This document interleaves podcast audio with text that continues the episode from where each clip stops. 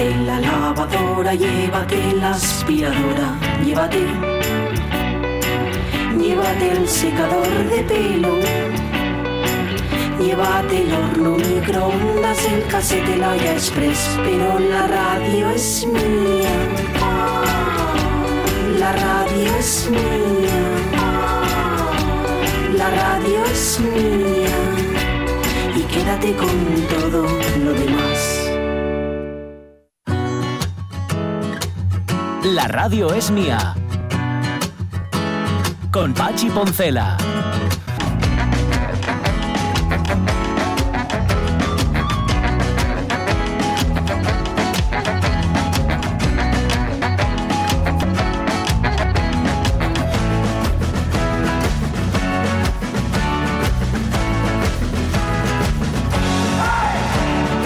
Y cuarto de la mañana salgo un momento a coger agua, que por cierto no son de dejé la taza, donde no tenía que estar fundamentalmente. Y Típico. cuando vuelvo, y cuando vuelvo encuentro, yo pensé que lo dejaba todo tranquilo, todo sele, todo bien posicionado, igual Hmm. que le pasó a Franco cuando murió, que lo dejaba todo atado y bien atado.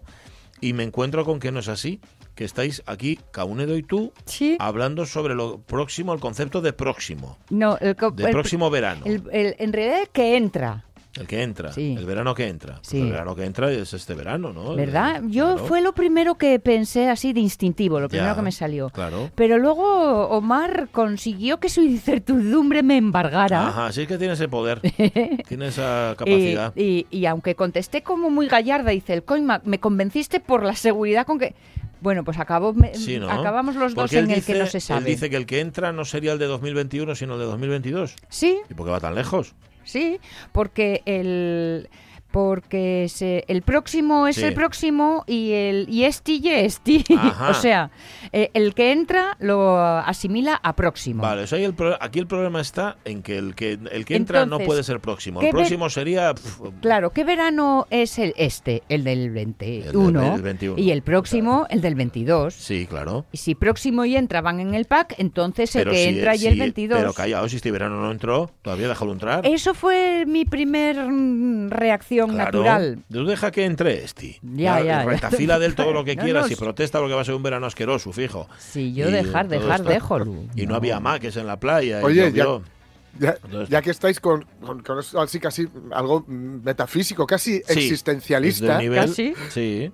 casi, casi, os voy a, os voy a rebot- rebotar una cosita que, que acabo de leer de Ignatius Farray, ya sabéis, el cómico Sí. Ignatius, sí. que además ten- tengo, tengo el placer de, de que sea colega. Ajá. Dice, yo tengo pensadas cuáles van a ser mis últimas palabras. A ver. Ahora solo tengo que acertar con el momento. Sería Ajá. una putada decirlas y que todavía me quedaran años de vida. Ya, sí, sí, Dice, sí. no, en serio.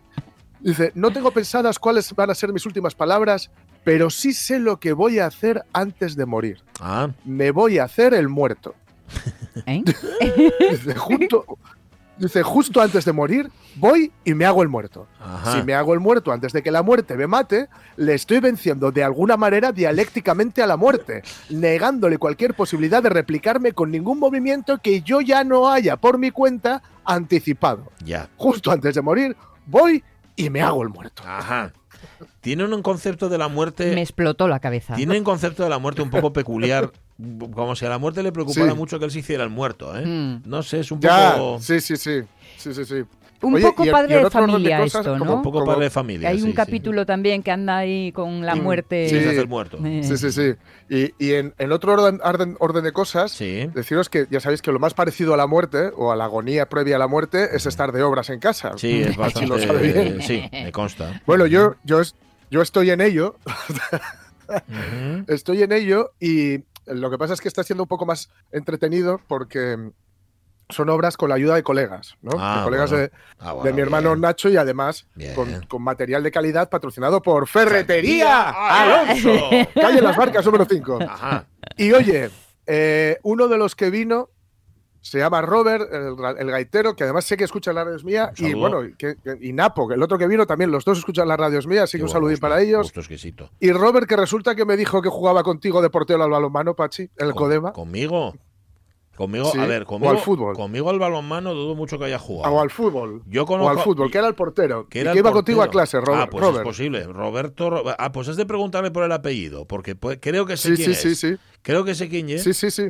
No, no, vamos, Sí, si, sí. si y el que yo pi- pide el apellido, que, que luego no que sé, por fíjate. su apellido Le, lo le preguntaré el apellido, Sí. porque nosotros le llamamos, le llamamos el gaitero porque toca la gaita. Sí. Un alarde de originalidad. Bueno, no está mal, no está mal, no está mal. No, no, pues, pues oye, pide el apellido a ver si es el mismo que pienso yo. A ver si se lo diré, se lo pregunto. Se lo pregunto porque van a venir Sería una gran el miércoles, no. me parece, a rematarme la obra. Ah, bueno, mira a suerte mí, tienes. a uno de los dos. Sí, sí. Ya veo yo que será amigo tuyo y es muy peligroso, ¿eh? Bueno, ¡Hombre! Hay que tener ¡Hombre! cuidado. Mira, vosotros librasteis que en la mudanza interminable no cargasteis ni una caja. no, la Ya. verdad es que no. Pero te Eh, apoyamos mucho, ¿eh? Eh, En Eso mi caso, vivir en Oviedo, la distancia es el olvido. Ayuda mucho. No, hombre, y, y que él y yo vivimos en barrios muy alejados en Gijón. No pienses tú que Sí, es tan fácil sí. llegar al, al- Bueno, oye, pues eso, tu pregunta y que... A ver, a ver, a ver. Y si, oye, no, si, si no y el mismo, bueno, ya haré yo por ver. Y el hermano. Y el hermano, y alguien que conozco yo. Bueno, em, vamos a escuchar hoy a Astrid Gilberto, mm, a la que Sí. tú eh, calificas como la mujer que no fue acreditada, ¿no?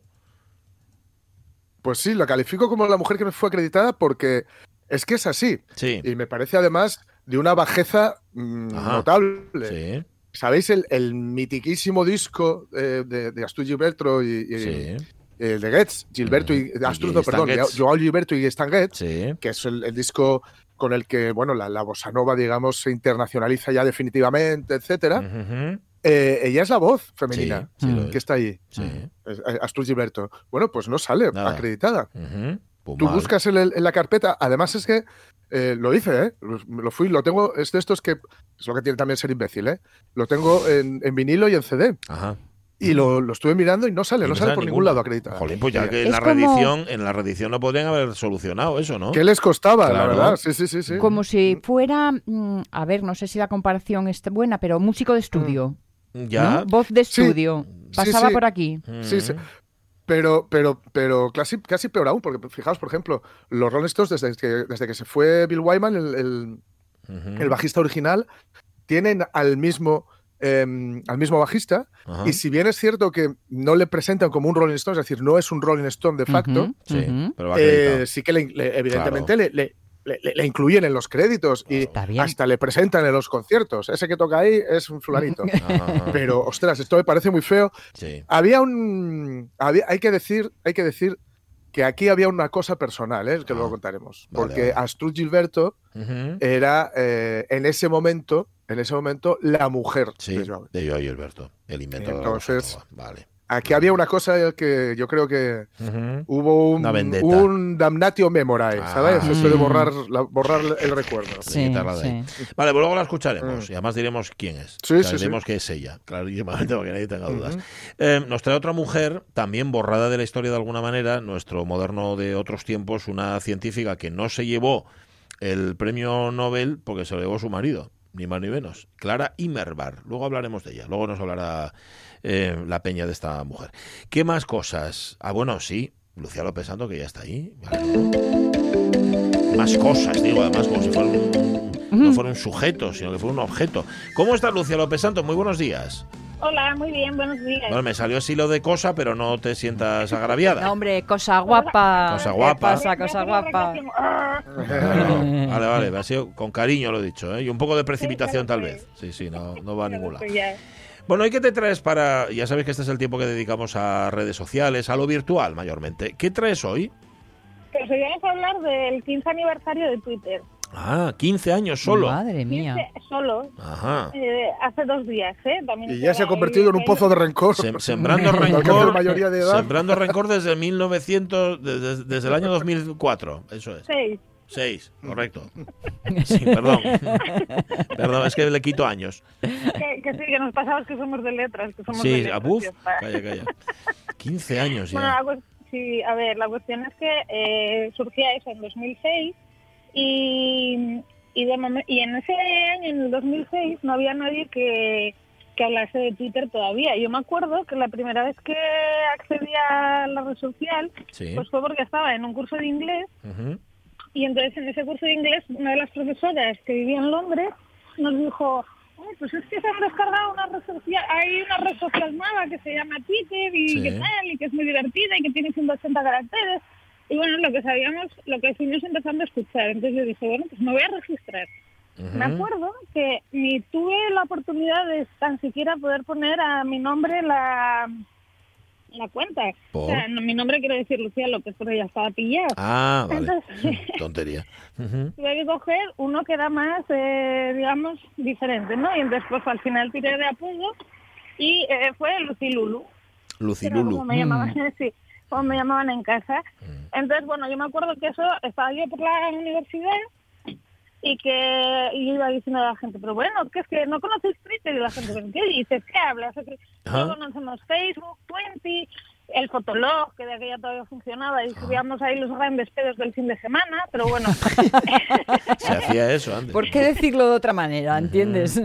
A ver, es que era para eso lo, que- lo, lo que se utilizaba Fotolog, ¿no? Era en nuestro diario, igual que el Twenty, donde subías fotos que menos mal que han cerrado esas plataformas, porque bueno, seguramente que si entráramos ahora o, o si- el que se haya descargado el archivo y entró hace poco en Qué una vergüenza, ¿no? Madre mía, digo, vaya foto. Digo, menos mal que esto ya no ha cerrado y no lo va a ver nadie más. Ay, ay, ay, ay, ay, ay. Eh, la verdad es que, bueno, la, la cuestión es que Twitter nos ha, a mí por lo personalmente me dio una oportunidad laboral al principio de, de todos los tiempos, o sea, estoy hablando del 2009, que yo ya estaba finalizando la carrera en Segovia y, y me acuerdo que encontré una oferta de trabajo por ahí, por Twitter, ¿no?, para Barcelona. Y me fui a trabajar a otra red social, ya desapareció en España, pero que sigue- todavía sigue funcionando en el mundo, que se llama. Sing. Es como el LinkedIn europeo. Sí, sí, sí, me acuerdo yo de Sing. Eh, y entonces, bueno, pues fue gracias a estar en Twitter que me decían, bueno, pero ¿tú dónde estás? Y yo, bueno, yo estoy en Segovia, pero bueno, vi la oferta de trabajo y ¿por qué no? Y oye, que me cogieron por haber tenido Twitter, por solamente aquel hecho. ¿Sí? que, claro, no- Bueno, sí. fíjate. Y en aquel, bueno, y por también parte de mi currículum, ¿no? No, es como- Ya te iba... Sí, a ver. Algo habría influido. Claro que con un hombre. buen currículum, si no tienes Twitter, pues nada, nada que hacer. Claro. En aquel entonces no, porque buscaban a alguien, pues bueno, que estuviera muy metido en nuevas tecnologías, en redes sociales y demás. Y la verdad que, a ver, en mi universidad era publicidad y relaciones públicas, pero el tema de nuevas tecnologías, como que, bueno, con deciros que estudiábamos en un centro comercial abandonado, creo que os digo Uy, madre mía. ¡Qué chulo! Pero bueno, que tenía la esencia, ¿no? Ahí nos eh, convertimos en grandes creativos, porque bueno, pues la creatividad, eh, la falta de recursos te hace tener más creatividad. De todas formas, es que estudia publicidad en un centro comercial como que Bueno, va lo en suyo, el Está en el, en el aire, se. Abandonado, abandonado. O sea, Bueno, bueno. Un bar que se llamaba El Campus, eh, que era en plan un poco recochineo, y bueno, y un puticlub que abría por las noches. Ajá. Eh, Vale, vaya, vaya, vaya ambientes. Bastante bien Bueno, estás. bueno, bastante bien The estás. Office. Sí, sí, The Office, sí, sí. Totalmente. Total. Mm. Eh, bueno, anécdotas aparte, eh, deciros que el primer tweet que se emitió en 2006 eh, era del fundador, ¿no? De Jack Dorsey. Y ese tweet se ha vendido durante la Ah, semana sí. pasada Sí. Sí. Mm. por 2,9 millones de dólares. Sí, o sea, nos- ahí es nada, ¿eh? Nos lo Sí. contó Arianda Vilasó que nos pareció una absoluta memez, ¿no? Sí, lo de, lo de sí, vender un. Twitter. Una chorrada como la copa un pino, ¿no? No, pero no vendes el Twitter en sí, ¿no? Vendes el tweet y ese tweet se hace a través de la, de la moneda Ether Sí. y eh, todo el dinero fue destinado a una causa benéfica. No sé muy bien cuál, porque tampoco lo ha especificado el fundador de la red social, pero Ya, decía ya, que era para fines solidarios. Ya, Oye, tres milloncejos Hmm. para fines solidarios ni tan mal, ¿no? Bueno. Eh, otro de los grandes momentos o hitos de la historia de Twitter es cuando se inventaron los hashtags, que Ajá. Se le inventó Chris Messina en el año 2007 y el primer hashtag fue BartCamp, ¿no? Dentro de un tweet que él había escrito para y él se él se describe así en la red social, ¿no? Él fue el inventor del hashtag. Ujú. Hoy sin hashtag no somos nadie. Ya, tienes razón. Mm. O sea, no somos nadie ni en Facebook, ni en Pedazo Instagram, invento. ni en TikTok, ni en ningún lado. Pedazo invento el hashtag. Muy bien. No sé si te das invento, pero bueno, nos ha servido para encontrar información quizá a veces de una forma más específica, Sí. porque dada la sobreinformación que tenemos, pues bueno, si no llega a ser por ellos, eh, muchas veces ni encontramos lo que estábamos buscando. Eh, otro de los grandes hitos también pues fue eh, en 2009 cuando encontramos al primer periodista, entre comillas, tuitero, ¿vale? De la historia. Ajá. ¿Esto qué es? Pues que había, eh, hubo un aterrizaje de emergencia en el río Hudson y entonces eh, alguien que estaba por allí hizo una foto, la subió a Twitter y eso empezó a ser viral por todos los sitios. Ajá. Y, y entonces ahí ya pues encontramos pues el primero de persona que no era periodista pero que está informando de algo que se había convertido en viral. Sin embargo, no fue la foto más retuitada de la historia. Eso no sé si os acordáis, en 2014, en aquella gala de los Oscars, Sí. cuando Ellen de, DeGeneres Sí. eh, subió ese selfie. El selfie este, es verdad. Ujú, ujú. Ese selfie, a ver, eh, sí, todos nos habíamos hecho selfies, incluso hay selfies en blanco y negro de la historia, en la historia de la fotografía, pero Mm. es verdad que esa foto sirvió y permiti- nos permitió que eh, se estandarizara ¿no? el uso del selfie en redes sociales. ¿Qué sí, fecha sí. fue esa? Perdona, repítela. En 2014. Ajá. Mm, El otro día. sí. Sí, sí. Y parece que, hace- que- parece que llevamos toda la vida, ¿eh? Sí, sí, Sí, sí. sí, sí, sí. Haciendo selfies. Mm. Sí, sí, totalmente, vamos. cuestión es que- Algún día os hablaré de todos los tipos de selfies que hay, pero sin embargo yo creo que el más así habitual, lo que más hemos podido ver en redes sociales es el típico en el espejo del baño del ascensor. En plan, Mm, sí, días, sí, Sí. Ahí, do- donde peor luz hay. Sí, señor. Totalmente, pero bueno, es más fácil porque como te estás viendo, pues puedes poner la mosca, tal, yo qué sé. Eh, no sé, algún día hablaremos de ello, ¿eh? Ujú. Eh, luego al año siguiente, en 2015 ya, pues bueno, ya empezamos a ver que eh, Twitter, a pesar de todo lo que había crecido de forma exponencial, ya no seguía creciendo. Esto no quiere decir que vaya a desaparecer ni mucho menos, No sino parece, que ¿no? se mantiene se mantiene en el número de usuarios y que al final pues está funcionando y que no solamente pues bueno ha tenido grandes hitos históricos sino que hoy en día es se nos cae el WhatsApp, se nos cae el Facebook, se nos cae Instagram. ¿A dónde acudimos todos? A Twitter a poner aquí no se le ha caído Facebook down, WhatsApp down o lo que sea, ¿no? Para ver qué es lo que ha pasado y si realmente ha sido que nuestro internet ha fallado o que realmente ha sido un problema de las grandes redes sociales. Ya. Oye, y sabemos, ya que estás hablando de fechas, ¿tenemos constancia de esto que decía Jorge hace un momento? ¿En qué momento Twitter se convirtió en un pozo de rencor? O sea, hoy no hay fecha. T igual a cero. No se sabe, ¿no? Yo creo que hemos ido siendo los usuarios a medida que... A ver, es que Twitter tiene una cosa que es muy divertida, a diferencia de otras redes sociales. No ponemos nuestra cara, ¿no? Entonces, desde el momento en el que no ponemos nuestra cara, que yo diría así aproximadamente que es a los tres años de su invención o de su, cuando se estandarizó, Barra te libre. das cuenta que, claro, te das cuenta que Twitter pues que tenía una serie de ventajas que no tenía un Facebook, Twenty, Fotolog, que al final era que no te ponías tú a ti mismo, ¿no? Ni subías fotos tuyas para contar cómo había sido el día anterior. Y que todos tirábamos pues de motes o, bueno, de cuentas fakes en cierto modo, porque claro, es que cuentas fakes hay un montón. Yo tengo una de 5.000 seguidores, que obviamente no voy a decir cuál es, pero en la que aprovechas para rajar de todo lo que te apetece, sin falta de tener connotaciones exteriores, porque al final, pues bueno, te adereza tu profesión, ¿no? Y a veces, pues no está bien sentido. Sin embargo, pues ahí está lo que dice Jorge, que al no tener que dar nuestra realidad, pues podemos ser un poco más críticos de lo que normalmente seríamos en nuestra vida cotidiana. En re- al- al no dar nuestra identidad, sí damos nuestra realidad. Ujú. Exacto. Eso Ah. es. Nos quitamos la máscara. Ay, ay, ay, ay. Eh, O nos la ponemos. No sé exactamente lo que hacemos, si la ponemos o la Claro, quitamos. y, a ver, hoy en día, yo qué sé, aparte de buscar información actual, también tenemos, pues, en cierto modo, eh, pues que estás viendo la tele, pues enseguida te pones ahí a, a- o a leer o a explicar. o, eh, por ponernos un ejemplo así muy farandulero, el tema de la Rocío Carrasco yo no me enteraba más que por Twitter, porque al final las, las horas que lo emiten yo estoy en el sexto en el séptimo sueño. ¿Y qué ocurre? Que dices, bueno, pues entro en Twitter, me hacen un resumen y ya está, ¿no? Y entro a través de esos hashtags tan importantes. Pero sí. Bueno, ¿qué más? Em, ¿Tienes algún hito más? A ver. No, más fechas no, solo ya decir que felicidades a Twitter y que, no, y a todos los twitteros al final, más fechas no, porque Ya. es que si no digo, aquí hago una línea histórica demasiado pesada. Demasiado larga. No, a ver, yo no me hice de Twitter nunca, no me digas por qué. O sea, me hice de Facebook, pero a Twitter siempre lo vi, no sé, no sé por qué. ¿Te dio pereza? Pu- puede que haya sido eso, Me- no lo sé. El caso es que ahora ya, igual llego tarde, ¿no? ¿O qué? No, no tiene por qué. O sea, en realidad cualquiera puede hacerse de Twitter en cualquier momento. Si tenemos algo que decir o algo que leer, pues Ujú.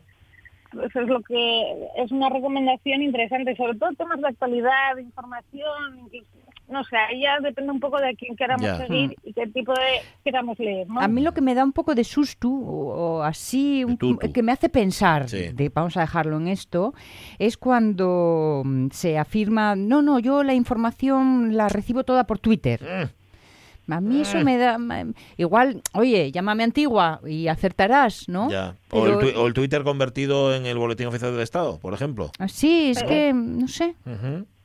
A Mm. ver, mira, yo, por ejemplo, las medidas que toma el gobierno de Asturias, eh, os he de decir, soy franca, y es que me llegan por las alertas de Twitter. Ya. Pero- Ya. Y al final eh, hay que seleccionar un poco a quién queremos seguir y qué información, porque ahí está la clave, ¿no? Si seguimos a medios de comunicación que son oficiales y alguna persona que sabes que lo que te está contando, pues que es una parte de la realidad, pues quizá es interesante que todo, mm, no todo, pero es que al final son enlaces que nos llevan a información más completa y desglosada. Ya, También es verdad que Twitter, al igual que Facebook, se está, bueno, quizás más Twitter que Facebook y que otras redes, se está poniendo eh, muy al día en el tema de las fake news. O sea, recordar que le cogieron y le cerraron la cuenta también a este señor, a Trump, cuando Sí. empezaron a decir, venga, todos Sí. ahí a, a, a confinar, a confinar, madre, cómo A enlegiarse. Sí. Que al final, yo qué sé, pues que están tomando medidas interesantes para que sea realmente una red social de información más que fiable. solamente Ya. Ahí, ahí ¿no? es importante entonces elegir quién es tu prescriptor, ¿no? Claro. Exacto, Ah, exacto. Ahí sí. y en cualquier red social y en cualquier día a día, ¿eh? Y en la vida. Claro, en claro, la vida claro. Exacto. Por eso nosotros solo confiamos en Lucía López Santos. Gracias, Lucía. Un abrazo, eres nuestra prescriptora, que lo sepas.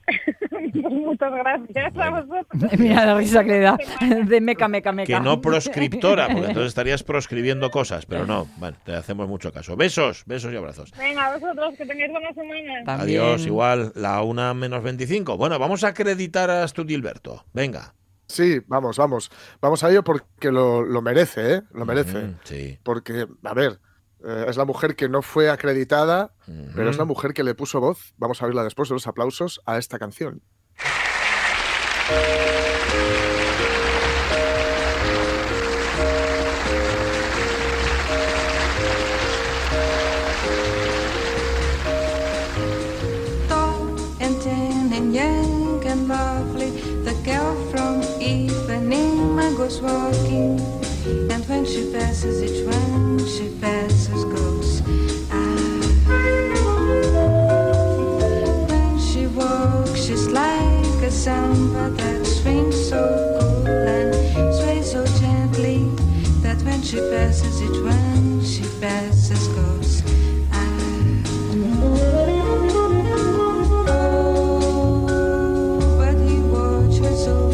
Asociamos la bossa nova, la asociamos a la guitarra, evidentemente, pero al saxo de Stan Getz Mm. y a la voz de esta mujer. Si es que es así. Claro, claro. Es que no es, entre comillas, ¿eh? cualquier voz.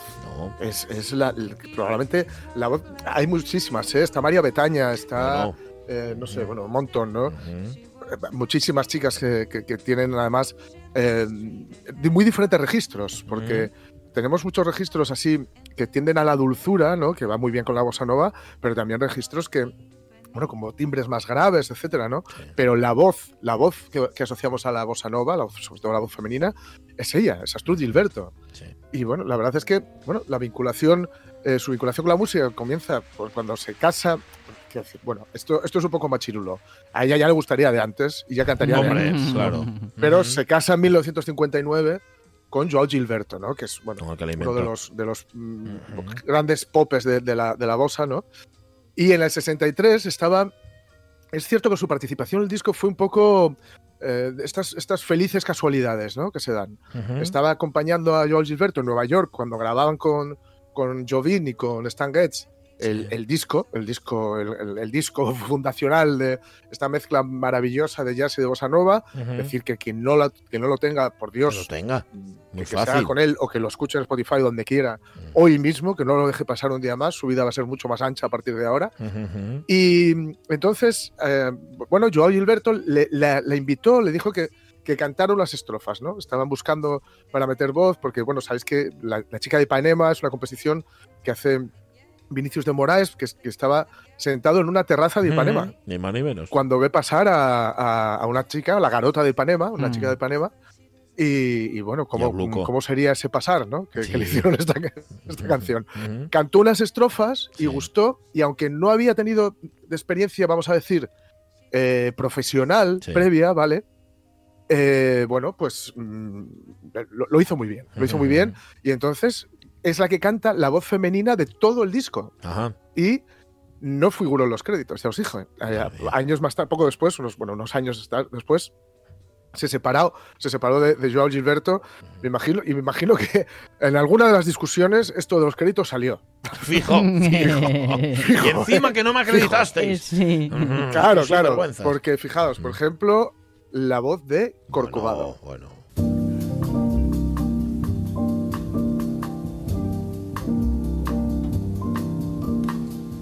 Quiet nights of quiet stars, quiet chords from a guitar, floating on the silence that surrounds us.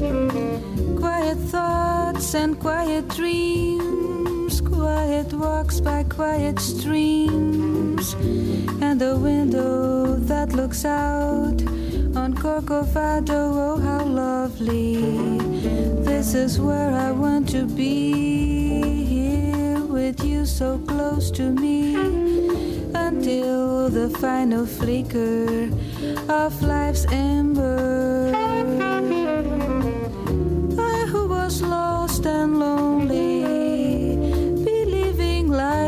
Was only a bitter, tragic joke, have found with you the meaning of existence, oh my love. Es que ya es eso, no es que sea ni buena, ni mala, ni irregular. Es que es tan, no sé, es- la tenemos tan asociada, ¿verdad? Que ya te da igual. Ah, que cantaba bien Astro Gilberto, no sé, pues no sé. Sí. Pues no sé. Lo damos por hecho. Claro. Lo damos por supuesto. que, que cantaba bien, ¿no? Y es que, la verdad, tiene. A mí me gusta mucho esta forma de cantar. Me gusta mucho en general diferentes formas de cantar. Yo creo que eh, manejando bien el instrumento, con perdón, siempre, de- eh, hay muchos matices. Es lo guapo de la voz, que, que es, es un instrumento más, pero tal vez el instrumento más personal, porque si os fijáis, eh, algo muy difícil a tocar un, un- un instrumento, perdón por decir tantas veces la palabrita, La palabra eh, instrumento, es precisamente darle voz, Sí, darle claro. tu voz. Claro. ¿no? Ujú, Eso es lo más difícil. Y tu voz ya tiene tu voz. Lo que tienes que hacer es, digamos, educarla, ¿no? Para, para que se adecue, para, pues como cuando estamos en la radio nosotros, ¿no? Dar con el, con el timbre necesario y el que te permita más matices, ¿no? Etcétera, ¿no? Y esta chica tiene esta forma de cantar que mm, tiende un poco, ¿cómo, cómo os diría yo? A, a- a la dejadez, a la dejadez bien entendida, ¿eh? Sí, un abandono. ¿no? Sí, A- a- sí. al, al ir arrastrando así, como todo muy suave, muy sedoso, pero sin llegar a la música de ascensor. Sí, sin ser meliflua. Es muy importante. Sí, sí. Claro. sí, sí. Entonces le, le da empaque siendo muy delicada ¿no? a la hora de cantar. Y bueno, la verdad es que evidentemente, fijaos, ¿eh?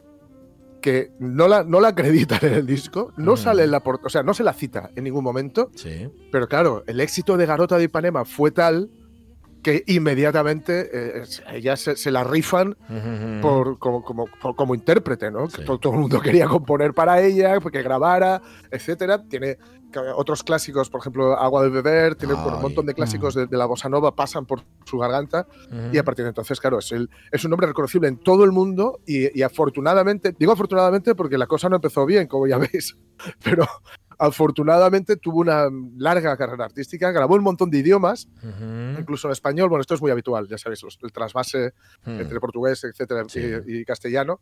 E incluso a partir de los 70 tiene sus propias canciones, ¿no? Pero, pero dejadme que aquí la, la ponga con una de mis canciones favoritas de la bossa nova, que es el, el desafinado. Bueno.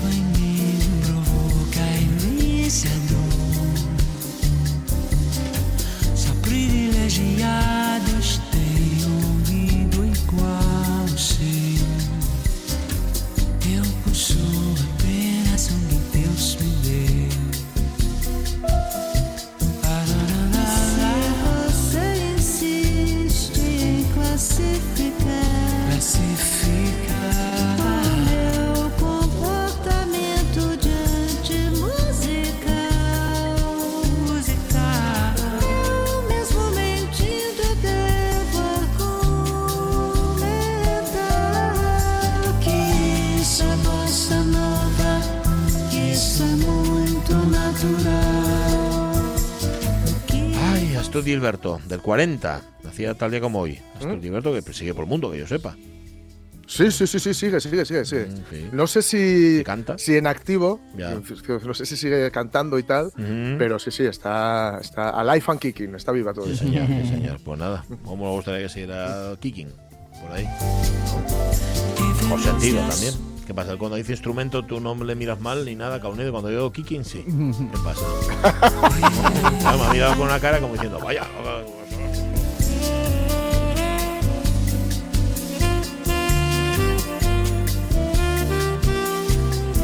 Dice Ramón Redondo, eh, es mucho más grave, pues yo no tengo Twitter, le he dicho, pero lo suyo es más grave. Dice, tengo cuenta de 2011 y no tengo ningún mensaje escrito por mí. Acabo de mirar y tengo dos, pero son generados automáticamente al participar en algo que requería Twitter. O sea, tengo Twitter para nada, dice. Bueno, nunca sobra. 12 y 44, una menos cuarto, modernos.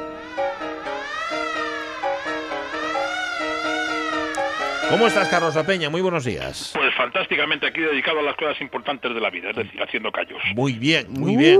Yo he probado esos callos y doy fe de que son magníficos. Mm, vamos, si te pasas por Asturias, no te olvides traer el, el más al vacío, además que es facilísimo.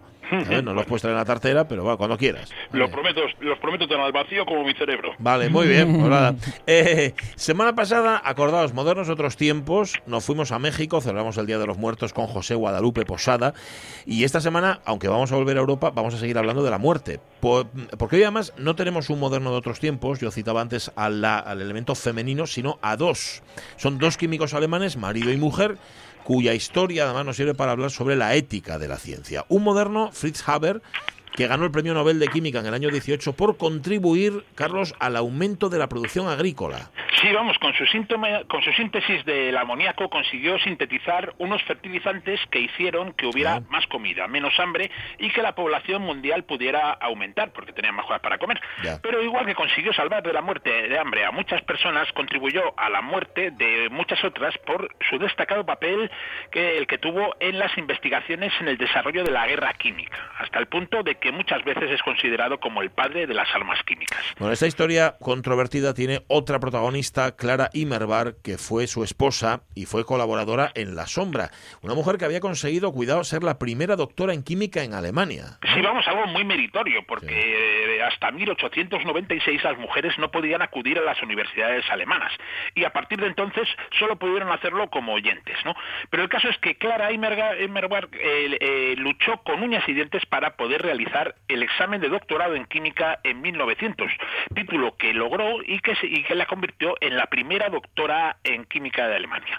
Tras su matrimonio y especialmente después de tener su único hijo, Clara dejó de lado su carrera científica con intención de retomarla cuando las circunstancias familiares fueran mejores y pudiera pagar a una niñera. Y sí, las condiciones económicas mejoraron, y además mejoraron mucho, pero Clara Immerbar no pudo dedicarse a la ciencia. No, porque Fritz Haber nunca estuvo Ya. por la labor. Eh, pero además, en la Primera Guerra Mundial dedicó todo su interés a la guerra química, algo que Immerbar in- entendía que, que la, que entendía que la ciencia debía trabajar eh, a favor de la vida, en por de la vida, no pudo soportar. Así, en 1915, tras una fuerte discusión con su esposo, al que los militares acababan de homenajear por el éxito entre comillas, del ataque con gas dicloro de- en la segunda batalla de Ypres, en, en Bélgica, que causó más de 6.000 bajas, eh, de- más de 6.000 muertos aliados en apenas 10 minutos, y obligó al uso de máscaras antigas el resto de la guerra, Clara Immerwahr se suicidó disparándose con un revólver, pues no quería ser cómplice de, eh, de- de lo que ella consideraba un crimen que estaba cometiendo su marido. Ese mismo día, sin quedarse al entierro, Haber partió al frente ruso y, porque no iba a perder el tiempo, decía, con, por una traidora. No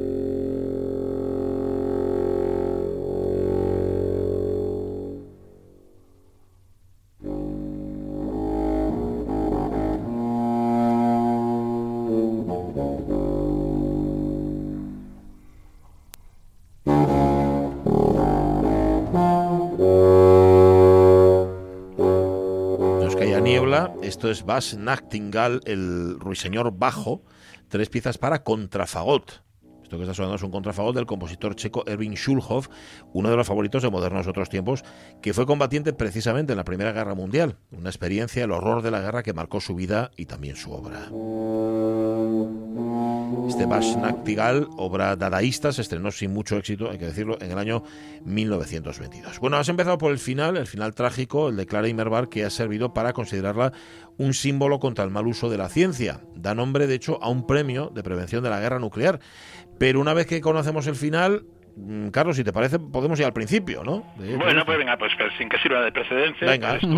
Clara Helen Immerwahr nació el 21 de julio de 1870 en Polkendorf, en la, en la Baja Silesia, que entonces era alemana, prusa, y que a hoy eh, se llama Wrocław y está en Polonia. Era la menor de los cuatro hijos de una familia judía de clase media alta, que desde su más tierna infancia no mostró ningún... Y, y- y ella, desde su más tierna infancia, no mostró ningún interés por lo que debería interesarse una mujer de eso, porque ya sabéis, lo de casarse bien, ser ama de casa y todas estas mierdas, ¿no? A Clara le interesaba fundamentalmente la ciencia, en concreto la química, a la que se dedicaba además también su padre, Philip. Pero en aquellos tiempos una mujer no podía ir a la universidad y tuvo que conformarse con estudiar magisterio y trabajar como institutriz. Pero en 1896 las universidades alemanas permitieron, no sin trabas, que las mujeres pudieran acudir, eso sí, solo como oyentes, y Clara estudió química en la Universidad de Breslavia. Que fue allí justamente, en la Universidad de Breslavia, donde se convirtió en la primera mujer doctora en química. Sí, además fue algo que le costó mucho y no precisamente por la dureza de los estudios, sino por el hecho de ser una mujer. Tuvo que pelear con uñas y dientes con todo el mundo para que la dejaran hacer el examen de ingreso al doctorado, un examen que hizo brillantemente y que aprobó pues eh, con muy buena nota. Y así el 12 de diciembre de 1900 se convirtió en doctora. Al año siguiente, en agosto de 1901, se va a casar con el también químico judío Fritz Haber, al que había conocido en una clase de baile el año anterior. Ya entonces Haber le había pedido matrimonio, pero Immerwahr había declinado porque no quería distraerse de sus estudios.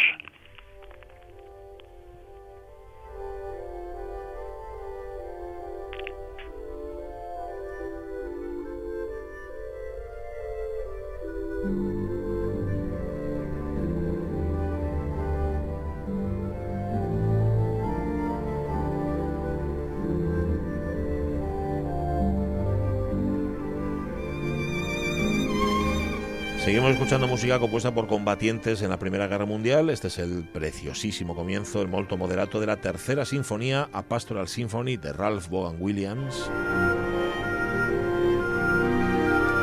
Obra finalizada en el año 1922, pero concebida cuando el compositor británico fue camillero en la Gran Guerra Europea. Pero bueno, volvamos a nuestra moderna, Clara Immerwahr, que se ha casado con el otro moderno, con Fritz Haber. Eh, ¿Quién era Fritz Haber? ¿Quién era este señor, Carlos? Bueno, Fritz Haber había na- nacido en Breslavia el 9 de diciembre de 1868 en una familia judía askenazi de las más antiguas de la ciudad.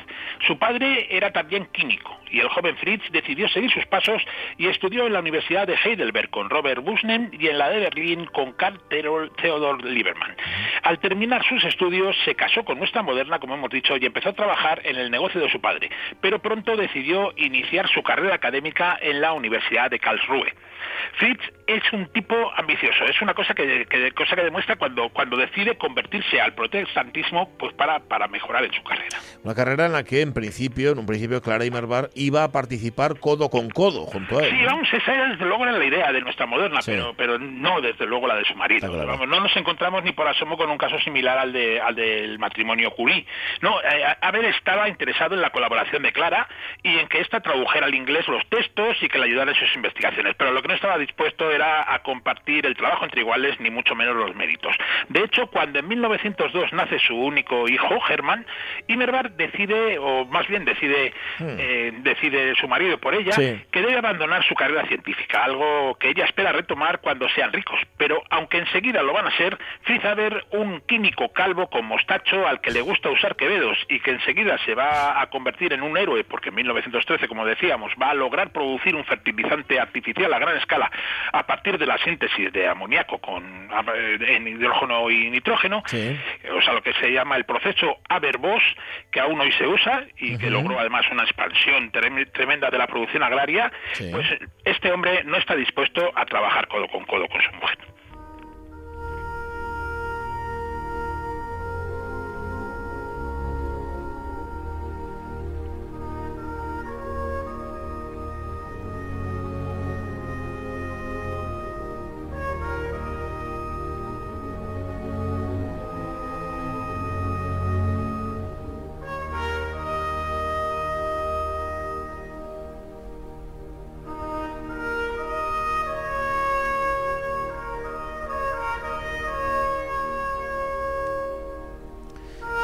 Estamos escuchando una sinfonía pastoral de Sir Ralph Vaughan Williams, que antes lo, lo metimos el Sir, hay que metérselo.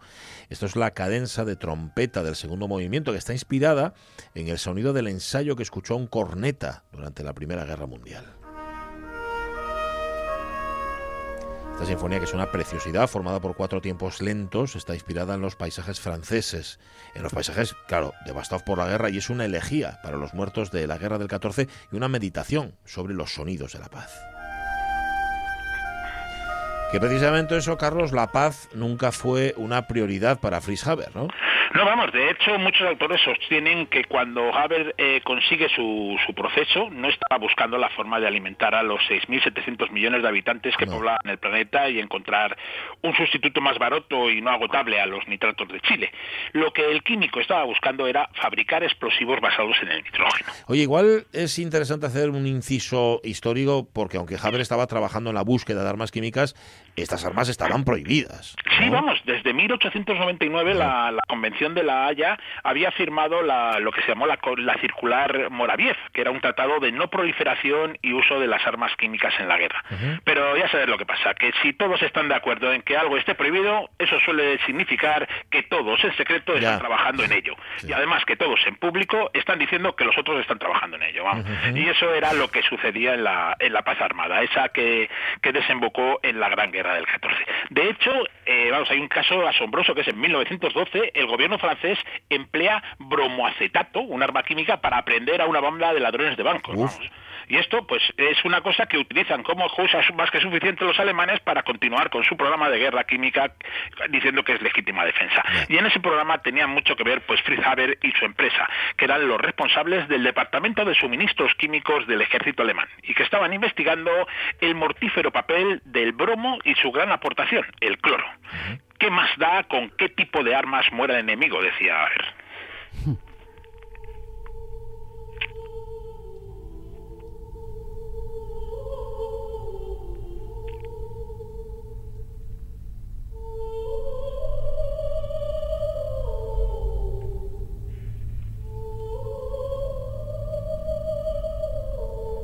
está Cabrero tenido que forzar los potenciómetros, porque esto es muy tenue y muy sutil.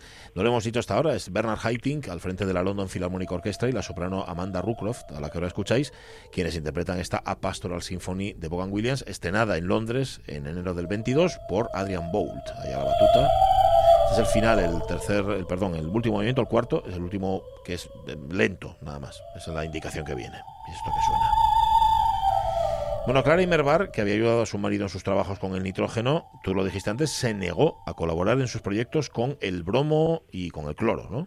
Sí, vamos, Clara estaba convencido de que el estudio científico obligaba a respetar la vida y que no podía ser utilizado contra ella, algo que desde luego su marido no compartía. Vamos, él por su parte solía decir que en tiempos de paz un científico pertenece al mundo, pero en tiempos de guerra pertenece a su país. Para él la química era, en tiempos de guerra, un arma que no se podía no usar. Y entonces, pues como siempre, pues llega el cinismo, ¿no? Eh, la Convención de la Haya prohibía usar armas químicas en los proyectiles, pero no usarlos sin lanzarlos. ¿Y si, y si qué pasaba si encontraban un gas que se pudiera liberar desde bidones y dejar en que el viento se ocupara de llevarlo a las trincheras, a las trincheras enemigas? Pues ese gas fue el gas de dicloro. Eh, los alemanes, bajo la supervisión de Haber, destaparon 6.000 bidones de gas dicloro en la segunda batalla de Ypres y causaron en 20, mi- en 20 minutos 20.000 bajas, más de ellas 6.000 muertos, por tos violenta, corrosión ocular, nasal, de faringe y pulmonar y finalmente de asfixia. Pero el efecto del gas fue tan brutal que los soldados alemanes no fueron capaces de avanzar por él y de romper la línea defensiva de los aliados. Pese a todo, Haber fue homenajeado como un héroe. Algo que su esposa no pudo soportar y antes prefirió acabar con su vida. Sí, vamos, tras una fuerte discusión con su marido, el 22 de abril de 1915, Clara Immerbar quitó a Fritz su pistola y se disparó en el pecho. Haber ni se inmutó y cogió y se marchó al frente ruso donde iba a coordinar más ataques químicos. El hijo del matrimonio, Hermann, que tenía 13 años, quedó solo para enterrarla. Años después, el propio Hermann, en 1946, también se va a suicidar por Uf. vergüenza por los actos que cometió su padre. ¿Y, y con su padre qué pasó? ¿Qué pasó con Haber? Bueno, pues en 1918 ganó el Premio Nobel de Química por el fertilizante y tras la guerra siguió trabajando con gases. En los años 20 trabajó en un proceso para extraer oro del agua del mar, pero lo abandonó porque no era rentable. Cuando los nazis llegaron al poder tuvo que huir de Alemania por sus antecedentes judíos. Se estableció en Cambridge y murió luego de un infarto en Basilea cuando estaba de camino a Palestina, donde se iba a hacer cargo del futuro Instituto Weizmann. Otro de sus inventos fue el insecticida Ciclón A, que luego su empresa mejoró para crear el Ciclón B, el gas que los nazis emplearon en los campos de exterminio para matar, entre otros, a muchos de sus parientes.